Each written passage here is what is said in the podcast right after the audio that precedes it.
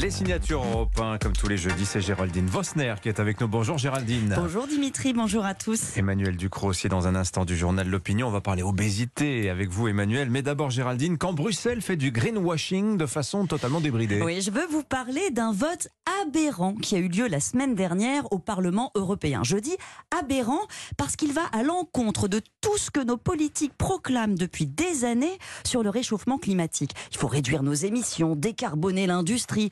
Pour ça, il compte beaucoup sur l'éolien, le solaire, oui, mais aussi sur l'hydrogène, qui est un gaz très pratique parce qu'il permet de stocker l'électricité produite par les renouvelables. On peut le transporter, s'en servir pour propulser euh, des avions, des cargos. Bref, l'hydrogène, c'est souvent présenté comme la solution miracle.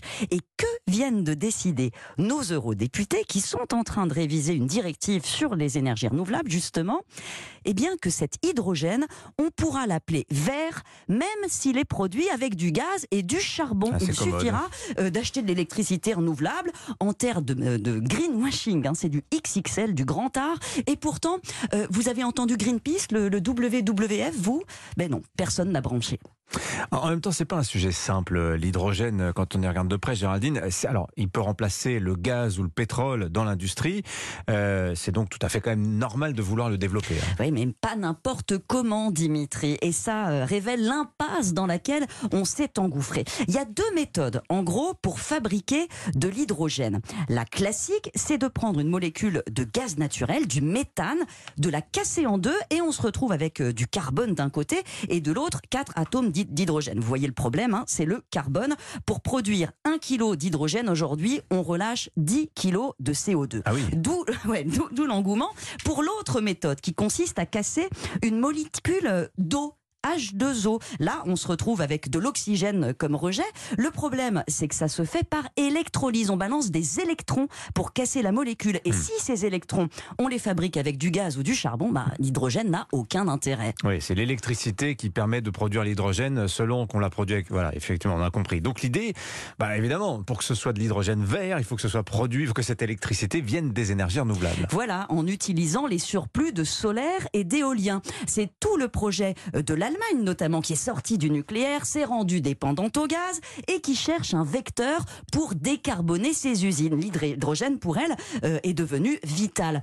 Le problème, c'est que l'électrolyse demande des quantités d'électricité colossales. Pour vous donner une idée, si on voulait faire rouler rien que les poids lourds en France à l'hydrogène, ça prendrait l'électricité pour le produire de 9 réacteurs nucléaires. Ah C'est oui. énorme. Euh, et euh, le faire avec du vent seulement, qui souffle la moitié du temps, eh ben, c'est pas rentable. C'est donc un député allemand qui a déposé cet euh, amendement de greenwashing. Ils veulent pouvoir s'appuyer aussi sur le charbon, quitte à polluer encore plus. Et ils veulent importer, quitte à piquer le renouvelable des pays en voie de développement qui en auraient besoin pour eux. Ces derniers mois, l'Allemagne a signé des accords avec la Namibie, l'Afrique du Sud, le Maroc, pour qu'ils lui livrent par cargo de l'hydrogène produit dans leurs fermes solaires. Bilan, l'Europe va décarboner peut-être, mais les émissions dans le reste du monde vont-elles augmenter? Une vraie politique anticlimatique, euh, en somme. Est-ce que ce vote euh, européen est définitif, Géraldine? Euh, non, la directive maintenant va être discutée avec la Commission et les États membres, mais c'est mal emmanché parce que la France n'ose rien dire tant que son hydrogène à elle qu'elle fabrique avec le nucléaire n'est pas considéré comme durable et c'est pas encore fait. Mais ce qu'il faut retenir, Dimitri, euh, c'est que pour décarboner nos usages, en fait, il n'y a pas de solution miracle qu'importer par cargo du gaz produit avec le soleil de pays pauvres, pollués. Non, c'est pas vert, c'est une politique de gribouille. Et le problème, c'est qu'on commence un peu en ce moment à y être habitué.